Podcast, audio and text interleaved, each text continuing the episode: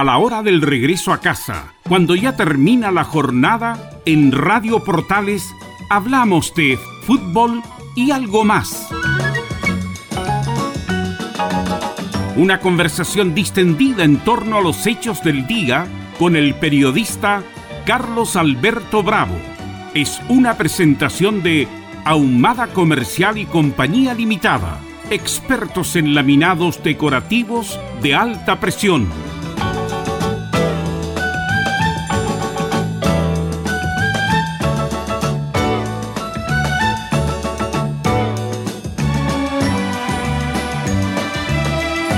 Horas con 5 minutos, 19 horas con 5 minutos y hacemos fútbol y algo más. Hacemos fútbol y algo más. Saludamos a Emilio Freisas que está a cargo de la puesta en el aire el día de hoy. Bueno, tenemos muchos temas como siempre. Eh, son días y semanas decisivos la Convención Constitucional. Eh, se acaba de terminar un partido muy importante de la Champions League, donde al último minuto el Paris Saint Germain ganó un, partido increíble en el último minuto con gol de Kylian Mbappé. Eh, vamos a hablar, qué sé yo, del Día del Amor ayer, bueno, de muchos temas, y para eso estamos con nuestro panelista de los días martes, don Pablo Armijo. ¿Cómo estás, Pablo? Muy buenas tardes. Tengan todos ustedes buenas y grandes tardes. El ¿Cómo día, estás, Pablo? El día después, el día después del Día del Amor. Lo celebraste, me imagino, ¿no? Con tu novia. Siempre lo sé. Hoy día hablaba con mi novia de que todos los días nosotros son Día del Amor. No, pero no me venga con esa, no me venga con esa, con esa, esa venta de Con esa payasada. Claro. Porque obviamente, como, mira, una de las pocas buenas frases de Piñera, o más bien, a lo mejor la copió Piñera, que el amor es para toda la vida, pero no para todos los días. Mira, Piñera el filósofo. Eso lo dijo, filósofo. lo dijo en su momento, pero no sé si lo, habrá dicho él, de inventiva de él, o lo habrá copiado de alguna parte. Pero, o, se, lo habrá soplado a la señora. O se lo habrá soplado a la señora, claro. No, pero el Día del Amor siempre es un día donde uno celebra las festividades. Personalmente yo hoy en día soy de festividades, antiguamente no era de muchas festividades, pero mi, mi novia es de muchas festividades, de muchas eh, eh, fechas, por lo tanto yo también he aprendido a respetar dichas fechas y por lo tanto ayer fue un día de saludos. Sí, claro. Oye, pero fuiste a alguna parte. No, tuve actividades familiares, almorzamos juntos todo aquí en la casa de mi, de mi papá el día. Porque también fue el día del amor y el día de la amistad también. El día del amor. No, solamente fue el de la, el amor. Así que ahí estuve con mi familia, pero no, todo bien. Lo, que pasa es que yo el día siguiente, el día de hoy, estoy de aniversario, de, aniversario de año. Entonces, el 14 y el 15 se celebra. ¿Un año y dos días de celebración. Llevo dos años ya. Dos años, ya, años. pasa el tiempo. ¿ah? Mira, cómo pasa, el tiempo, eh. Muy feliz. ¿Y usted cómo se, ¿Y tú celebraste el, 14? Sí, yo mira, tuve que hacer un como un casting de lugares porque muchos de los lugares de esto se ponen muy caros, la verdad, demasiado caro. Ah. Eh, prácticamente la pisaya vale 10 lucas más o menos en el local y pero vi encontré un lugar bien con precios razonables con precios razonables en, cerca acá eh, del barrio Las Tarrias en el frente al Museo Bellas Artes un, restaurante que se llama, no lo voy a hacer propaganda, pero lo voy a nombrar, se llama Castillo Forestal, que era, no sé si lo ubicas, Pablo, que está en un restaurante al frente del el Museo Bellas Artes. Eh, sí, sí, lo ubico, uno que está como en una esquina. Está como, como en un bosque, eh, con mucho rodeado de árboles, al frente, al frente del, ah, no me Museo Bellas Artes. Nunca queda. Sí, siempre es una construcción que está frente al museo, pero nunca me he dado cuenta que era un. Mira comida francesa y sabes que lo mejor son los, los precios razonables, totalmente pagables para esta fecha, porque vi unas cosas que eran estrambóticas eh, y, me pareció totalmente fuera de lugar. Como en algunos momentos de otras relaciones que tuve yo, que por ejemplo, y voy a decirlo, voy a decirlo, me acuerdo que fui a Borde Río. Oye, vamos a Borde, Río. Claro, ¿Qué año? ¿Qué año? Año. Pongamos año al tiro para saber más o menos de qué estamos hablando. Hace unos 10 años atrás, yo creo. Hace unos 10 años atrás, por de río. Me ubiqué en el tiempo y en el espacio. Ya. 10 años atrás. Ya. Claro, Prosiga. listo, vamos nomás. No hay problema, hay que celebrar, hay que el rito y la cuestión. ¿Uber en ese momento o auto o locomoción propia? No, no, no, me pasaron a buscar el metro. Me pasaron a buscar el metro. Pero bien pinteado. La intermodal. Claro, bien, bien, pinteado. Bien pinteado. Con de Rodrigo Flaño, Rodrigo Flaño, su buena polera, listo, perfecto. Claro, bien pinteado. Y, a borde río. Claro, me pasaron a buscar el metro ahí y fuimos a borde río, no te preocupes. Eh, a ver, Pablo, si puedes alejarte un poquitito del, del micrófono, me indican acá, un poquito más. Eh, ahí? sí. Eh, ahí sí. Entonces, bueno, me pasaron a buscar y fuimos a Borde Río y yo no fui, no vi nada de qué se trataba, ni los Vamos nomás, yo pensando ahí, calculando, no, me alcanza, me alcanza, sí. Estoy recién pagado. Tú dijiste, si, un, completo vale 1200, multipliquémonos por 4. Dijiste, claro, una cosa unos 4008. Claro, y fui a este restaurante que no lo voy a nombrar y era el menú X, era era imposible, o sea, era estrambótico.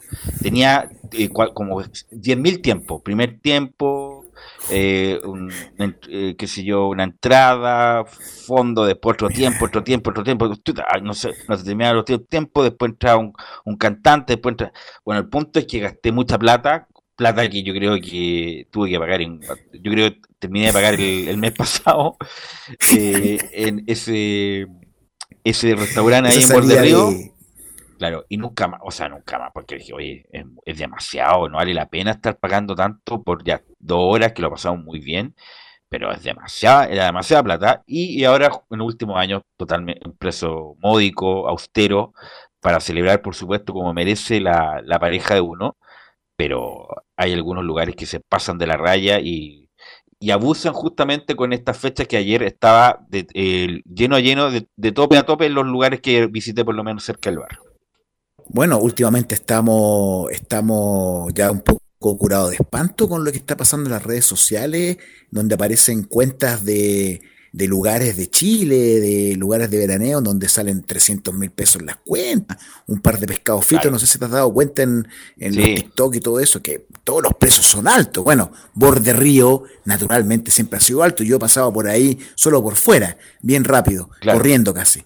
Eh, pero, claro. No, no, no, o sea, eh, pero ahora, esa comida que cuesta tan cara, tan, tan cara, es ¿Vale el precio? Eh, el momento siempre es entretenido, porque uno siempre es entretenido compartir eh, con la pareja o, con la persona que esté comiendo, pero ¿vale los tanta plata que pagaste? ¿Vale ese plato? ¿Eso? En esos 10 años, atrás, 10 años atrás, yo pienso que no, porque era, bueno, obviamente que la comida era buena, eh, la, la ambientación buena, la atención buena, pero era demasiado para ese rato. Por ejemplo, ayer, de años después, uno, uno ya obviamente aprende, está más viejo, yo creo que la comida y el precio era razonable, bueno el momento y ya, pasamos, lo pasamos bien, pero tampoco nos vamos a volver locos, porque hay otras prioridades, sobre todo cuando hay problemas económicos en general en Chile y en, el mundo en particular, pero obviamente que hace 10 años te digo, por supuesto que no, imposible. Imposible, los que pueden, perfecto, el que, no hay nada que reprocharle, los que puedan pagar, pero pero yo creo que no. Incluso pa, incluso con incluso teniendo yo creo que es excesivo, eh, con lo que te comenté hace 10 años atrás y con lo que pasa también en algunos lugares que son hiper mega exclusivos. Sí, sí, no, uno siempre tiene una cifra como en la, en la cabeza o en mente cuando va a un restaurante, como que mira, uno pega una mirada y dice, ya, este restaurante debe costar más o menos esto. Pero si cuando se escapa y la cuenta sale más allá de lo razonable, independiente que uno no se anda dando cuenta de eso, sobre todo cuando está en una celebración de aniversario o de Día de los Enamorados, pero eh, si es grosero uno tiene que reclamar. Y sin duda alguna, si es que eh, hemos visto ahora últimamente esas cuentas que te vuelvo a mencionar, unas cuentas que son irrisorias, una bebida a 4.500 pesos, no, encuentro que es demasiado. Sí. demasiado. No, sé, algunos lugares que son muy caros y no y la verdad, y algunos incluso con la comilla el servicio malo. Así que bueno, el día de los enamorados, el día del amor y la amistad pasó. Bueno, yo lo pasé bien, tú también lo pasaste bien, pero claro, hay que tampoco hay que volverse loco y porque algunos obviamente justamente ayer bueno en el lugar que estuvimos la pareja al lado parece que terminaron ayer porque había llanto, reproche, grito. Entonces tuvo que, yo, justo que entramos en este al lado de esta pareja, que fue como tenso al principio, después se fueron y ahí como que lo pasamos mejor porque había como mucho reproche, que no, que aquí, que allá. Y bueno, el muchacho se, eh, se la jugó pidiendo trago, pidiendo plato, pero igual se fueron eh, peleando. pero bueno. A vos pidieron mucho trago al principio, se pusieron odiosos, pues mucho trago inicial. Claro, mucho se pusieron muy odiosos. Oye, Pablo, lo que te quiero contar es que, bueno, el fin de semana eh, viajé a La Serena. Viajé a La Serena el día viernes, cuarta región, con un con un primo mío que tú conoces perfectamente, que se llama Perfecto, Mi primo ahí, con mucho esfuerzo, con mucha dedicación, con mucho profesionalismo, con mucho ahorro, se compró una segunda vivienda en La Serena, entonces me invitó a conocerla. Eh, me invitó a conocerla y lamentablemente fuimos ese viernes donde se había iniciado el paro de camioneros. Eh, mm donde se inició el paro camioneto, íbamos todos felices, escuchando música, conversando, obviamente que saliste al tapete en su momento, y nos encontramos escuchando música, escuchando tongas, me imagino. Ya, por supuesto, tongas, oye, colación, eh, colación una gran creación, eh, que debería tener más repercusión, pero bueno, lo, lo, lo hablamos con Maximiliano, y llegando a Coquimbo, bueno, la la carretera, había muchos peajes que todavía están todavía en construcción ¿ah? o en arreglo, varios nos llamó la atención, y llegando a Coquimbo nos encontramos con la mala suerte que estaba bloqueado el camino. ¿Qué hacemos? Estaba bloqueado el camino y eh, Maximiliano estuvo muy atento, muy rápido, y justo encontró un camino de tierra eh, alternativo y empezaron a bajar varios, ya hay que seguirlo, habrá que seguirlo. Eh, y había mucha gente paralizada porque obviamente no se dio cuenta y eran más conservadores y no quisieron arregar. Bueno, nosotros arregamos y nos fuimos por el camino a tierra, nos hemos demorado unos 5, 8 minutos y salimos prácticamente a la altura de La Serena. O sea, menos mal que tuvimos suerte, pudimos llegar y llegamos a la 1 de la mañana en La Serena. ¿Un viaje que demoraba cuánto? ¿Cuánto demoraba el viaje en total? 5 horas. Ah, o sea, demoraron una hora más. un par de minutos más. Una, una hora más, claro. Ah, em, entonces, bueno, lo pasamos, lo pasamos bien, qué sé yo. El, problema fue la vuelta. El problema fue la vuelta el día domingo, salimos a las 6 de la tarde, llegamos a las 2 de la mañana. Eh, y se paralizaron ahí en casi al llegar a Santiago. Casi un poco antes de que Lucura estaban atravesados. Entonces el punto es de los camioneros, Pablo. Quiero hablar del asunto de los camioneros, que siempre ha sido un grupo de, depresión importante, que vamos a decir de los años 70, de lo que pasó con Allende, también en el gobierno militar, independiente del gobierno siempre ha sido un grupo de presión, son como los matones del barro, que independiente de lo legítimo de la protesta, porque un muchacho, un conductor de ellos falleció por, por las razones que ya conocemos, que es de conocimiento público, y que lo lamentamos y lo acompañamos en su sentimiento, su familia, pero esto de cortar las carreteras, Pablo, no hay nada más nefasto, para la gente común, normal, que va por ahí, todos los contratiempos que le puede producir eh, este tipo de cosas. Justamente en, Coquimbo, cuando íbamos saliendo o tratando de salir, eh, vimos un bus, esto de la tercera de la tercera edad, y todos los abuelitos bajando de ahí porque estaba cortado con su con su maleta, con su equipaje, bajando, no sé, unas 100 metros, abuelitos. Entonces, ni siquiera le dieron la pasada a los abuelitos bajando por ahí y nosotros tuvimos que ir por Ovalle, por la carretera que va por Ovalle, para salir más o menos a la salida a la altura de Guanaquero y ahí tomar, nos dimos la media vuelta y salimos. El punto es, bueno, retomo el de los camioneros, Pablo, el de los matones de barro, insisto, que es legítima la protesta por, eh, por el fallecimiento de este muchacho, pero el gobierno inmediatamente ofreció el estado de excepción y además en una negociación, Pablo, nunca puedes ganar todo. Y, y, y, y lo, lo, lo, hablo en primera persona por lo que vi yo de todas las consecuencias nefastas que produce un corte de carretera y sobre todo en temporada alta cuando el chileno sale de vacaciones. Bueno, hoy en día creo que estamos en un periodo, eh, estamos pasando por una época en donde eh, las protestas eh, con fuerza la protesta o la movilización, la quema, el destrozo, eh, yo no, yo, no lo legitimo, pero está como medio legitimado. De hecho, eh, si yo fuera camionero eh, y sin duda alguna es recriminable, es, uno puede recriminar todo tipo de, manifestación que genere un perjuicio a tercero. Eh, la manifestación como derecho a manifestarse, como libertad de expresión, es un derecho constitucional y por lo tanto todos podemos, eh, guardando la, la, la, ordenanza eh, propia y la normativa, uno puede manifestarse, obviamente. Pero cuando esa manifestación o esos paros, esa, lo que sea, genera un perjuicio y un corte de carretera, sobre todo cuando hablamos de un país que está conectado de Arica a Punta por una sola carretera. Por la carretera. Así, es, por, así es. Por la Panamericana, la Norte-Sur, la 5 Norte, como quieran llamarla. Eh, pero esa es la carretera principal que une Arica a Punta Arena o Puerto Montt, lo que sea, pero pasa por todo Chile. Entonces, de una u otra manera, cortar la carretera es, es, casi tan perverso como cortar la luz, o sea, porque no hay forma de poder transitar.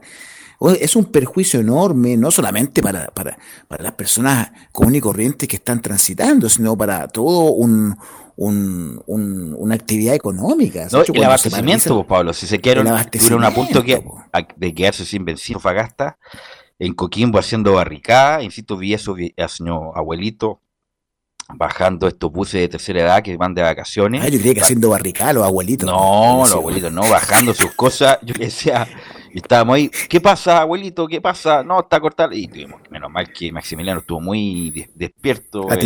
Siempre despierto, siempre, igual que su hermano, Felipe. Siempre Sí, siempre, sí, no, siempre Uno se siente seguro, se siente, uno se siente seguro con esos dos, ¿ah? Con, con los achurras. Sí, con los achurras, sí. Sí, se siente seguro, así como que ya, ya listo, ya no, vamos nomás. no, un plan B, siempre tienen el plan B ahí. salimos, por, salimos por Ovalle, conocimos, yo conocimos Guanaqueno, que no, no, conocía, pero, pero como matones de barro, ni, ni se inmutaban estos muchachos por mm. los abuelitos, insisto, y eso me llamó como mucho la atención para que pasaran los abuelitos, que pasen los abuelitos nomás, el resto ya te creo lo otro de ¿Qué pasen los abuelitos? ¿Quién se ocupa de los abuelos? Pero no, hubo ninguna ninguna empatía con los con los abuelitos. Entonces los camioneros, insisto, eh, históricamente han sido poco empáticos los camioneros, pues velos, eso es histórico, si no Yo creo que hoy en día yo, disculpa, yo creo que esta vez como nunca se ganaron la, la, la mala vibra del ciudadano común, de a pie. Eh, mm. Porque siempre cuando pasa algo, está bien, puede ser legítima lo que pasó, la protesta, por, supuesto.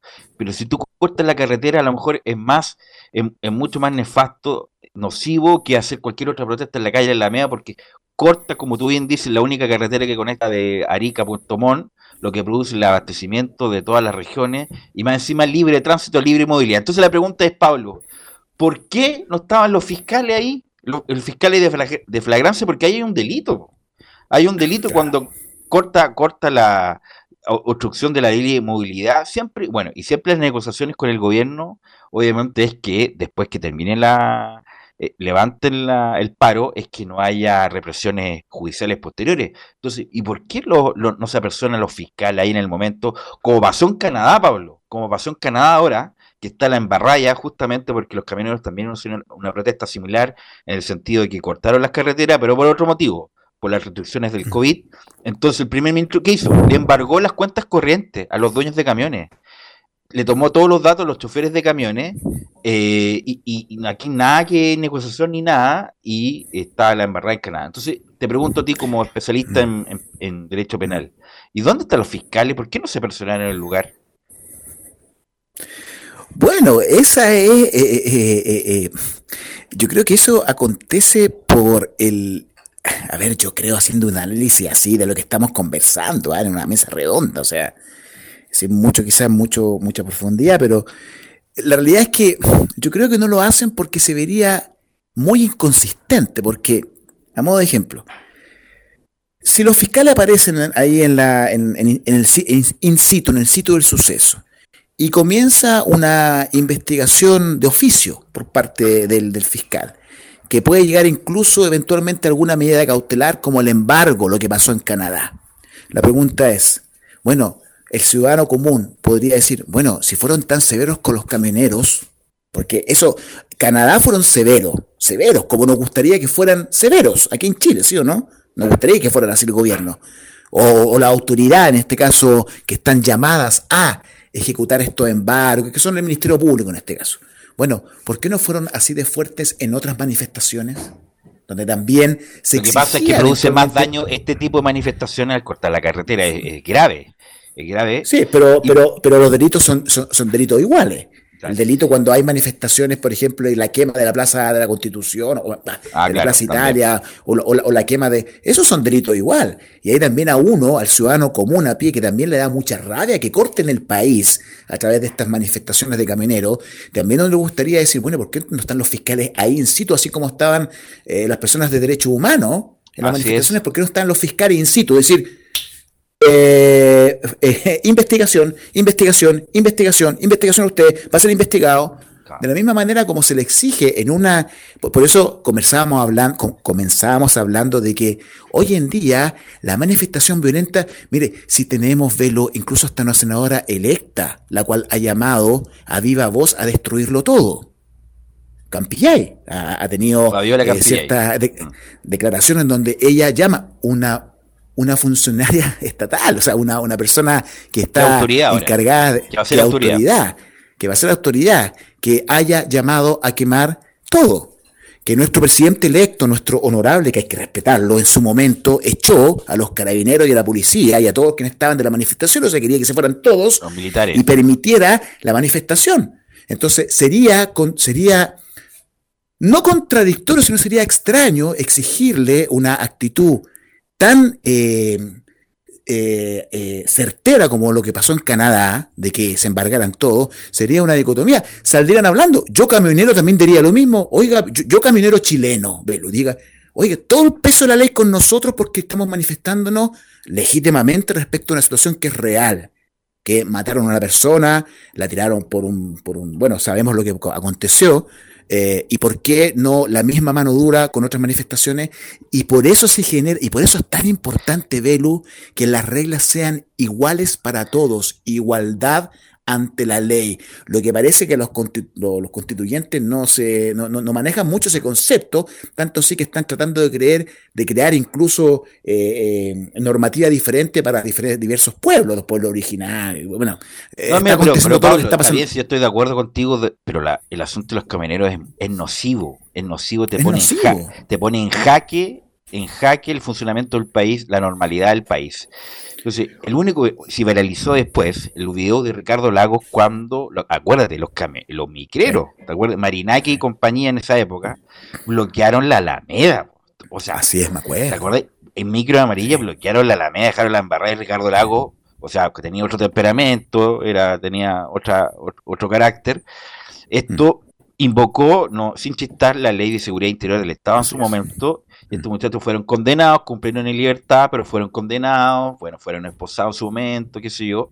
Hubo más bien una sanción social que eh, penal efectiva, porque insisto, cumplieron en libertad, pero pero fue grave el asunto y Ricardo Lago inmediatamente tomó carta en el asunto porque esto era esto era de cortarle el libre tránsito, la libre movilidad a miles y miles de chilenos, algo que lo mismo que pasó con los camioneros el fin de semana, no obstante la legitimidad de la protesta, pero insisto, produce mucho más efectos negativos con la protesta que lo que quiere es protestar justamente con esta, la muerte de este muchacho. Claro, absolutamente. Es que a uno le gustaría ver que esa mano dura que se ejecutó o se ejerció allá en Canadá fuera, fuera aquí en Chile, pero respecto a todo tipo de manifestación que se salga de los márgenes permitidos. Obvio, la manifestación, cualquiera sea, es parte de, es una variable, es, parte de la libertad de expresión. Yo puedo manifestarme eh, de manera libre, siempre y cuando eh, eh, cumpla con la normativa vigente en, en, ese momento. Por lo tanto, no es que se le esté restringiendo la posibilidad de manifestarse. Lo que pasa es que uno le gustaría que la autoridad, quienes están llamados al control de las masas, sean estrictos y sean rigurosos con todas las manifestaciones, no con algunas. Porque yo camionero podría decirlo, pues, bueno, sí, usted me dice que es nocivo, y nocivo es esa, si no estoy diciendo que no lo sea es judicial el paro camionero. Pero yo, dirigente camionero, podría decir, bueno, ¿y por qué con nosotros, que somos los que abastecemos al país, se nos aplica tanta mano dura cuando no existido manifestación, incluso más? Leyes en donde quieren, quieren liberar a toda esa gente que cometió delito. Se vería feo, vos velo. Yo lo vería feo porque diría, yo camionero reclamaría con mucha fuerza, bueno, me embargaron las cuentas, o sea, me están, me, están formalizando por una ley eh, de seguridad interior del Estado, si está bien, existe, Bueno, la misma ley que existía para todas estas personas que hace pocos días atrás todavía serían las manifestaciones en Plaza Italia en donde eh, delincuentes trataban de saquear eh, ciertos negocios de Plaza Italia o de Plaza de la Dignidad, de ese sector de Plaza Italia. Entonces, Claro, yo, yo entiendo que debería ser severo lo de los camioneros, porque es terrible lo que, lo, que, lo, que siempre han hecho, si tú muy bien dices, son los matones del barrio, evidente, siempre ellos ejercen ese poder, que era también un poco el poder que querían ejercer de menor manera, sí, los micreros en su momento con las mil amarillas, que existía un marinaki, que eran dirigentes fuertes pero hoy en día, bueno, ya no es así, pero queda, queda este rubro de los camineros y lo mismo acontece también muchas veces con los servicios públicos, el registro civil cuando se paraliza, todo eso. O sea, son formas de presión legítimas. Ellos, según ley no pueden paralizar, ¿ah? pero paralizan igual. No, lo hacen igual. Entonces, ahí también uno diría, pucha, ¿por qué no se actúa con la, con la fuerza necesaria y se le aplica normativa vigente a todas estas personas que paralizan un servicio que no debiendo paralizarlo? Entonces, y ahí va si la, si la espada corta todas las cabezas por igual, estamos de acuerdo, pero si hacemos distinción, algunos sí y algunos no, y algunos no, se genera una deslegitim, deslegitimación. Ayúdame. Se deslegitima la se, eh, ilegítimo. se, se transforma en una sanción ilegítima que la, la sociedad chilena miraría ¿Y por qué tan severos con los camioneros que hicieron lo mismo que, lo, mismo que hizo el gobierno de Canadá y no han sido severos con otras manifestaciones? Y ahí comienza a hacer agua un gobierno. Por eso es tan importante, Vero, cuestión que lo hemos dicho aquí, tan importante ser consecuente como gobierno, no porque yo soy gobierno ahora me voy a dar una vuelta carnero para atrás, sino yo tengo que seguir pregonando los mismos lineamientos por los cuales me eligieron. Por lo tanto, de otra manera, yo no sé cómo va a pasar con el nuevo gobierno cuando existan paros de camioneros. Yo no sé cómo va a pasar aquí. ¿Cómo van a actuar? ¿Cómo van a actuar? ¿Cómo van a actuar? Si sabemos que todos quienes están en gobierno eran, propiciaban las manifestaciones, incluso con la violencia. Digámoslo claro, si no estoy diciendo. Así es. Validando, no estoy diciendo nada que no sea real. Validaban la violencia. Entonces, la pregunta es cuando ustedes sean gobierno, ¿van a validar esta violencia? ¿O van a actuar como debe de ser, como autoridad? Y lo que hemos dicho también, Velus, es el momento en donde al gobierno entrante, por lo menos yo, voy a hablar así como que si fuera la última coca del desierto, nunca me gusta hablar así, pero yo le permitiría al gobierno darse todas las vueltas de carnero necesarias en pro de una aplicación de la ley correcta, porque ahora efectivamente ellos como gobiernos deben de aplicar la ley.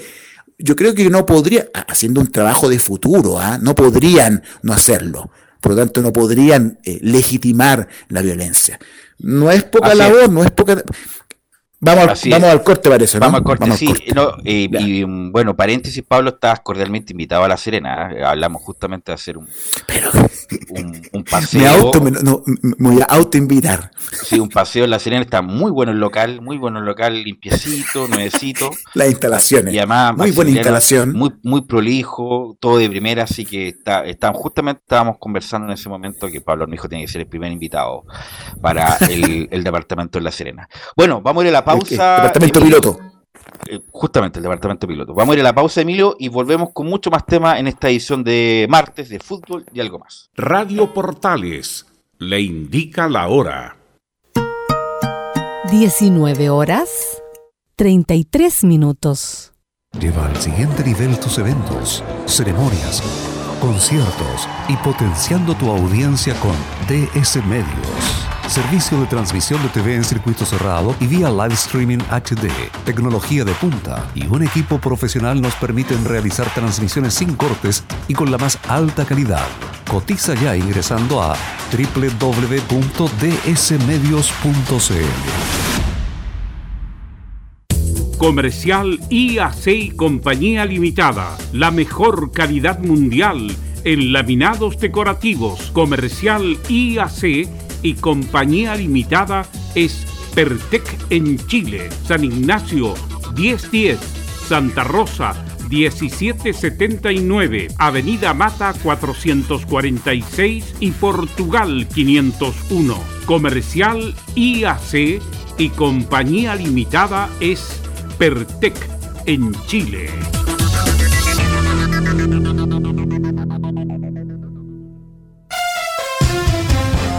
Vive el verano en Portales Digital, la primera de Chile, viendo el país de norte a sur.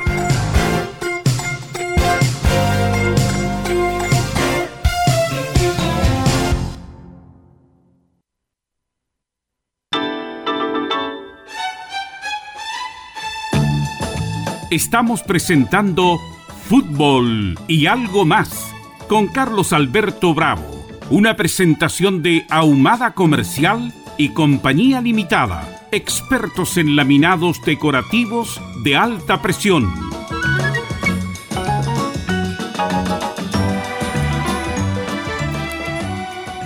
...19 horas con 35 minutos, 19 horas con 35 minutos... ...y hacemos este programa que se llama Fútbol y algo más... ...el, día martes 15 de febrero...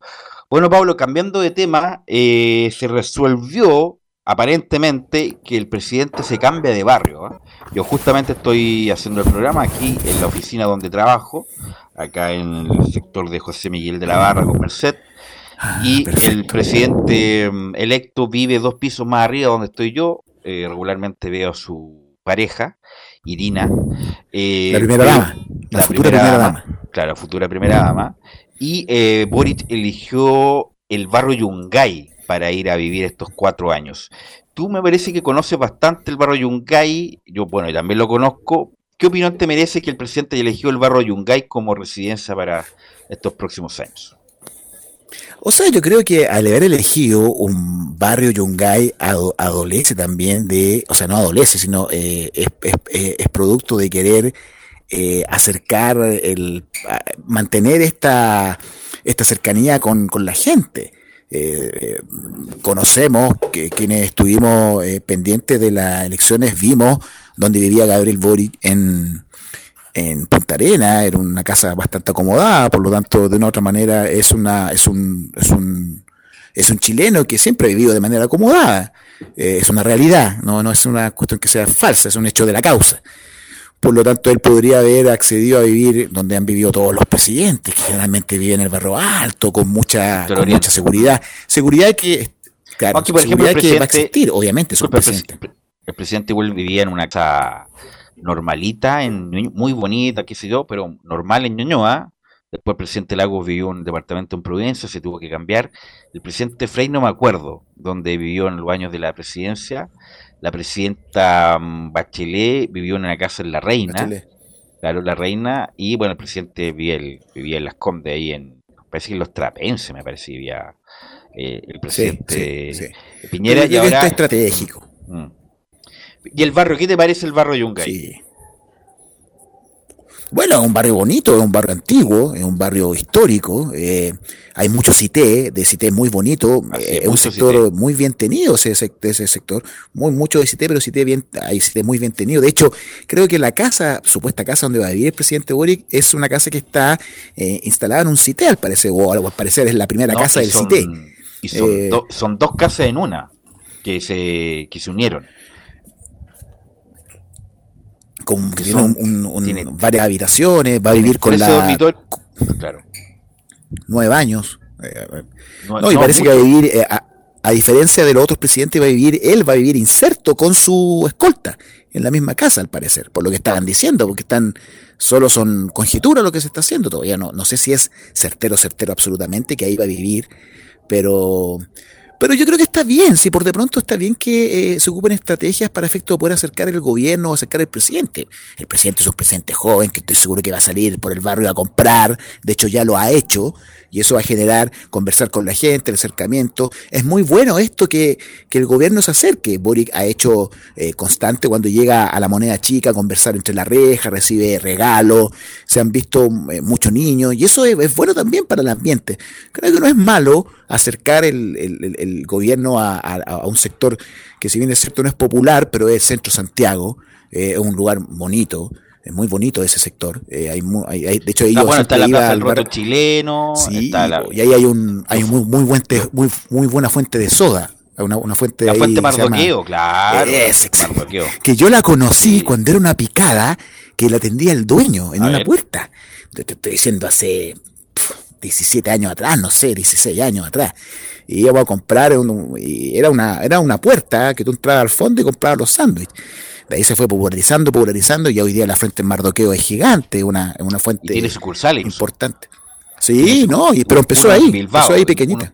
yo cuando vivía por ahí, eh, iba a la fuente de Mardoqueo de Bilbao, eh, pero es mejor, es mejor la, la, original. La, original que está ahí en, en, el barrio Yungay. En la plaza del el es bonito ese sector. Pablo, de una casa de dos pisos de 500 metros cuadrados con nueve baños y 13 dormitorios. Asimismo cuenta con un patio interior y una azotea.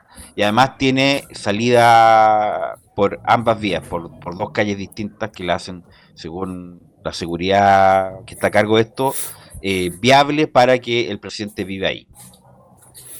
Sí, no, de, sin duda alguna que se debe de ejercer todas las medidas de seguridad necesarias. El presidente de un país se genera todo, se debe de generar, y, va a generar también los vecinos del barrio más seguridad, independiente que es un barrio muy bonito, es un barrio del centro de Santiago en donde sabemos que existen eh, delincuencia, donde existen, eh, bueno, el centro de Santiago los, vecinos se quejan de mucho microtráfico en la zona.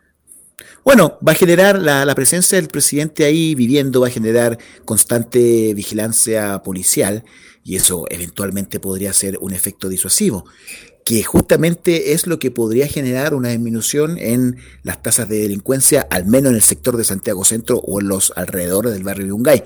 No es malo. Lo positivo, vuelvo a señalar, es que van a ser, va, a ser está en el barrio, disculpa Pablo, barrio Yungay, está cerca también eh, la Plaza Brasil, eh, sí. Que el otro día pasé.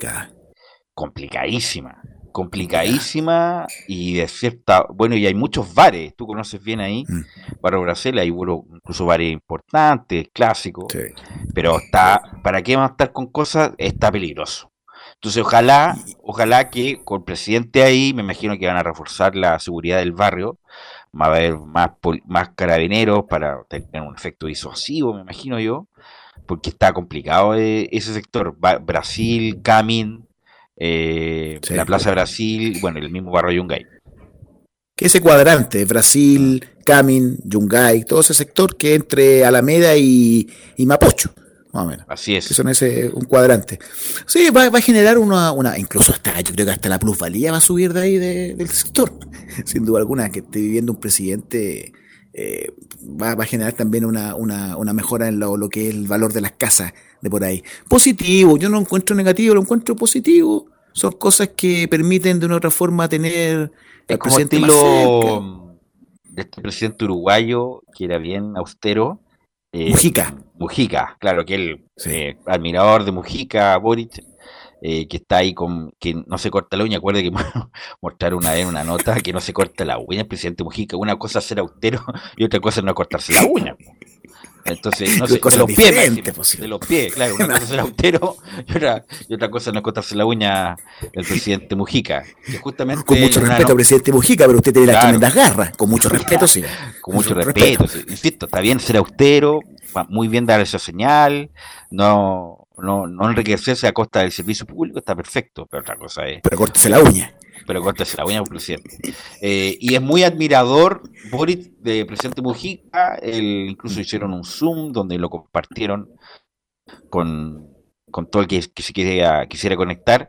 Así que el presidente Boric es casi un hecho, se va a vivir al, el barrio Yungay. ¿Tú viviste por ahí cerca o no, Pablo? Sí, yo viví hartos años por ahí, en Yungay, viví en Libertad, en Camin. Era un barrio que los primeros años de vida independiente viví por ahí ese sector. ¿Tú fuiste varias veces a algunas yo fui, que... Yo fui una vez antes del terremoto y otra vez después del terremoto del 2010, donde tu departamento donde vivías fue estaba bastante deteriorado justamente por el terremoto. Tú vivías en una torre alta, en último piso, me acuerdo, ¿no? Piso 22, yo no, yo no estuve en el terremoto, yo no, yo no viví el terremoto del 2010, o sea, lo viví, pero no fui eh, víctima porque no estaba en la región metropolitana, estaba en el norte, entonces no, no, no, no sentí tan fuerte el, terremoto. Para mí fue un temblor fuerte. Yo estaba en, en Pichidangue, en, la cuarta región, que también fue terremoto, obviamente, pero de mucho menor magnitud que lo que era Santiago. al menos lo sentí mucho menor. Eh, y no, no, no pasé el terremoto en el piso 22. Después llegué a, los a los días después, la semana, porque estaban las carreteras cortadas y ahí me, me encontré con que la torre, las, las tres torres que compartía el condominio quedaron bastante mal logradas. De hecho, me acuerdo que en la torre, que era una torre gigante, no había más de cuatro o cinco familias viviendo.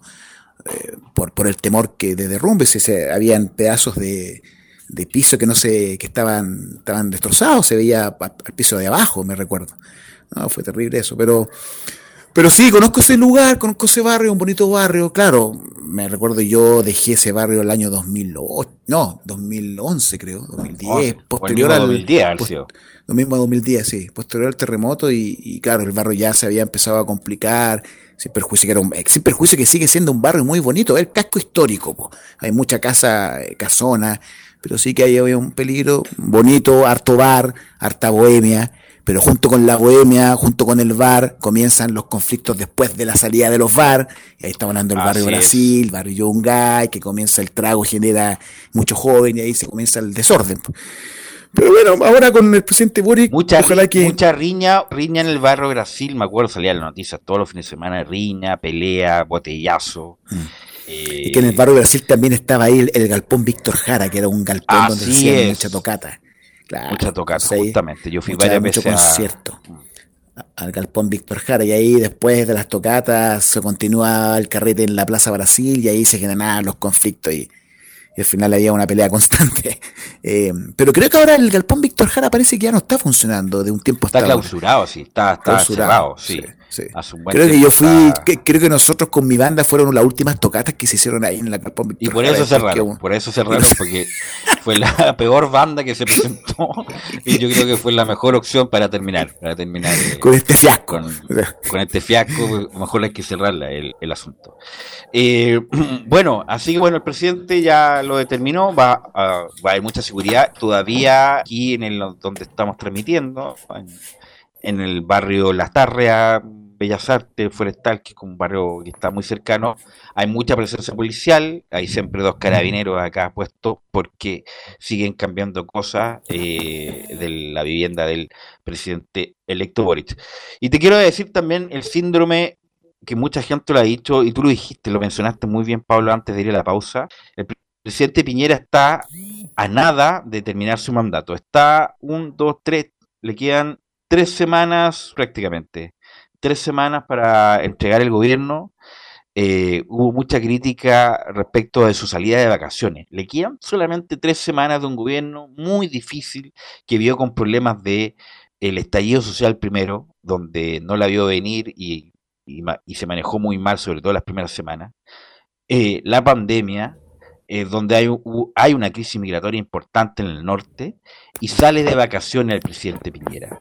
A solo tres semanas de terminar el mandato, tiene todas las vacaciones posibles después, eternas si quiere, y se fue de vacaciones, y hay una sensación de que como que el gobierno tiró la toalla. ¿Cuál, ¿Cuál, es tu opinión respecto de los de estos últimos días del gobierno de Piñera que prácticamente ha sido inexistente? Está Rodrigo Delgado tirando manatazos Delgado para solucionar los problemas de la, del asunto migratorio en el norte, la pandemia. Oye, vi hoy día en la tarde al ministro París, aquí a la vuelta. Oye, es, yo creo que tú eres más alto que el ministro París, Pablo. Chiquitito, chiquitito, pero chiquitito. O sea, me llegó, yo creo que me llegaba un poco más allá de la cintura chiquitito, lo la, gente lo saludaba con mucho cariño, ministro París, qué sé yo, y la, y la mascarilla, la mascarilla, bueno, obviamente tenía, tenía puesto la mascarilla, pero por lo menos, bueno, con el asunto de la salud se ha visto presente el gobierno, pero en el resto de las mm. cosas, Pablo, se ha visto un gobierno ausente ya como que ya tiró la toalla y que lo único que quiere es entregar el gobierno. Sí, eso, eso es lo, la sensación que queda y, y, más que la sensación es lo que acontece, no solamente el presidente de vacaciones, sino en su momento existía un porcentaje alto de ministros de vacaciones. Bueno, existían los ministros subrogantes, no significa que la cartera haya quedado vacía, hay un ministro subrogante, pero no está el titular. Sí, bueno, es lo que... Mm, bueno, ahora, ahora está en el periodo de, inauguraciones. Siempre los últimos, las últimas semanas, los últimos días, comienzan el cierre de la inauguración, de los cortes de, los cortes de, de, de, estas banditas propias de, cuando se inauguran ciertas cosas, pero Pero bueno, es propio. Recordemos, muchos gobiernos eh, anteriores, los últimos periodos, eran. nunca. Pero Pablo, pero nunca antes. Y luego el 11 de marzo, y esta cuestión luego, porque, insisto, es como hay esa sensación de, de, que no hay nadie, eh, que, hay poco liderazgo. Eh, que lo de la crisis migratoria lo fue a, a, resolver el ministro del Interior, Rodrigo Delgado, que también fue un aparecido en este tipo de cosas, porque era un alcalde de Estación Central. Entonces, eh, lamentablemente, ah, muchos dicen el, sus partidarios que va a ser, comillas, reconocido en algunas partes, en algunas áreas, sobre todo el, asunto de la vacuna y la salud, lo que pasó con la pandemia, pero en general el presidente Piñera no va a ser bien recordado tanto por la derecha como por la izquierda sus, estos cuatro difíciles años. Sí, no, no, no, no, no, no, no va a ser bien recordado. Independiente, independiente que digamos algo. O sea, el gobierno de Piñera, el 50% o un gran porcentaje, eh, fue golpeado por la crisis migratoria. Entonces, ante un gran, ah, la crisis, ah, la pandemia, que diga, no crisis migratoria, la pandemia. Yo creo el estallido social. Yo creo que ahí se terminó, ahí se terminó el gobierno Piñera. El 18 de octubre. Ahí se terminó, el gobierno y posteriormente el gobierno solo se tuvo que abocar a, controlar de buena manera el, el, tema del COVID y la realidad que podríamos decir eh, no reprobó. O sea, en lo que es el tema de la pandemia, el gobierno no, no, tiene, nota, no tiene nota roja. Tiene una buena nota, encuentro yo, un, país que está dentro de los países con mayor porcentaje de vacunación a nivel mundial, eh, sin perjuicio que hay unos contagios altos, pero bueno, en todos los países acontece lo mismo. Eh, eh, eh, propios, propias personas que hoy en día van a entrar en el futuro gobierno. Hablamos de la doctora Isquia, hablaba de otras medidas en su momento. Recuerden que ella criticaba mucho al gobierno. Bueno, las ideas que ella daba o el colegio médico proponía, si bien es cierto, no fueron tomadas en consideración. Y en su momento se hablaba de un gobierno terco que no escuchaba a los técnicos, al colegio médico. Bueno, esa terquedad hizo de una u otra manera eh, aprobar con nota azul el gobierno, por lo tanto, sin perjuicio que no va a ser recordado a lo mejor por un gobierno que supo manejar un estallido social, que sin duda que así fue, pero también debemos de recordar un gobierno que sí sacó nota positiva en lo que es el control de la pandemia y no podríamos desconocer. Así como tampoco podríamos desconocer que el gobierno anterior de Piñera entró el primer gobierno de Piñera, con un país en ruinas, producto del terremoto, y rápidamente logró sacar adelante o, medianamente poder eh, eh, estirar el, el, país hacia arriba, producto del terremoto. Entonces, sin perjuicio que sí, a lo mejor no fue un gobierno legitimado porque hubo mucha sombra en el gobierno, pero sí en ciertos temas importantes donde debía de eh, actuar de manera correcta, actuó Piñera. Si no, no, no, no, yo creo que no hay un doble discurso respecto a incluso la, misma, la misma izquierda, eh, de una u otra forma morigeró su discurso a la hora de hablar de lo positivo que eh, tuvo el gobierno con respecto a enfrentar la pandemia. ¿no? Yo, independiente que va a haber un mal recuerdo, pero debemos dejar ciertas cosas sentadas que lo hizo bien Piñera respecto a la pandemia. yo creo que no hay un doble discurso, por lo menos. Sí, de la pandemia sí, pero claro, obviamente los libros de historia van a venir con la pandemia, bueno, fue difícil, complicado, pero en cuanto a los libros de historia, en el sentido de que no, bueno, lo del estallido social, de lo que pasó respecto del acuerdo por la paz, qué sé yo, de la nueva constitución que se está discutiendo ahora, con algunas cosas que han vergüenza ajena. Eh, a lo mejor no, no, va, no, va a ser bien evaluado en cuanto a, su sector y lo que quiso hacer en su momento, porque insisto, después del 18 mm. de octubre, todo el plan de gobierno que tenía se fue al tacho y tuvo que, obviamente, cambiar las prioridades. Así que, bueno, eh, y me imagino que también, como, como pasó con Alamán, Andrés Alamán, el presidente Piñera se va a retirar de la política después de todo lo, el asunto traumático que pasó. Me imagino que va a retomarse un negocio eh, que tiene no va a tener vida para poder disfrutar de su patrimonio, así que, y, y, siempre va a estar con seguridad él, y vamos a ver si, bueno, aunque ya la Corte Penal Internacional desestimó una investigación por delitos de derechos humanos, pero esa sombra, Pablo, en, los lados donde se mueva, lo va a perseguir. ¿ah? Sin duda, lo va a perseguir, lo va a perseguir. Bueno, él solito se metió en esto, parece como que quería Siempre uno habla de Piñera como terco, como que para qué se metió en esto si tenía toda su vida resuelta. Pero bueno, solito se metió en esto y solito va a quedar en los libros de historia unos catalogándolo como uno de los peores. Hemos, hemos escuchado que hay políticos que dicen que es el peor gobierno de la historia de Chile. Otros van a tener una opinión diferente, pero sin duda alguna, yo creo que los libros de historia, hablamos, hablemos de muchos años más, eh, va a depurar un poco el asunto y van a salir las cosas que son reales. O sea, después de un estallido social, a los pocos meses existe un acuerdo transversal de toda la política y eso también, eh, de una u otra forma, fue propiciado por un gobierno. ¿sí? La historia en un futuro se va a escribir con todos los antecedentes que están en el escritorio. Y en ningún caso existió un gobierno independiente de que hoy, hoy en día existe la opinión de que el gobierno no quiso apoyar la constitución, la, constituyente y todo eso. Claro, hay hechos ciertos, pero de una otra manera, que el gobierno haya permitido eh, que esto avanzara hasta lo que avanzó el día de hoy es producto de una democracia y de una estructura bien formada del país. Si esto no, si esto es lo que ha acontecido, que, que a cabo de dos años estemos hoy en día con una, con una convención eh, elaborando una constitución no es menor. Y eso también es, parte no solamente de la sociedad toda que se organizó para que esto pasara, sino también porque también propició el gobierno a que esto. Hay otros gobiernos velos que impiden esto. Somos gobierno, somos la autoridad, lo impedimos. Y lo suprimen. Eh, aquí no pasó eso. Se avanzó. O sea, es una institucionalidad propia de Chile, una buena institucionalidad. no lo veo mal no lo veo mal. Bueno, así que queda poco ya para que el presidente Piñera termine su gobierno. Quedan tres semanas, tres semanas y un, par de días para que el, gobierno con va a hacer entrega del mando en Valparaíso con aforo acotado, obviamente por la pandemia, que a pesar de que son muchos los contagiados, parece que está bajando un poco y esperemos que esta pandemia ya, como la conocimos, eh, cambie y podemos tener un poco más de normalidad de la que hemos tenido ya en estos dos largos años. Bueno, Pablo, te quiero agradecer estos minutos como siempre, muy amable, muy entretenido, así que nos encontramos el próximo martes para hablar de esto y mucho más, Pablo. Y de fútbol y algo más.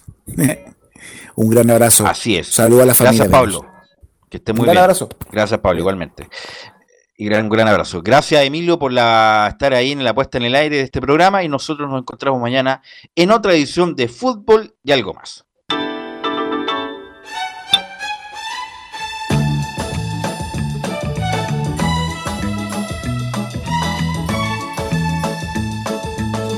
Una mirada diferente a los hechos del día. Una hora llena de conversación, análisis, entrevistas y comentarios. En Radio Portales hemos hablado de fútbol y algo más con el periodista Carlos Alberto Bravo. Fue una presentación de Ahumada Comercial y Compañía Limitada, expertos en laminados decorativos de alta presión.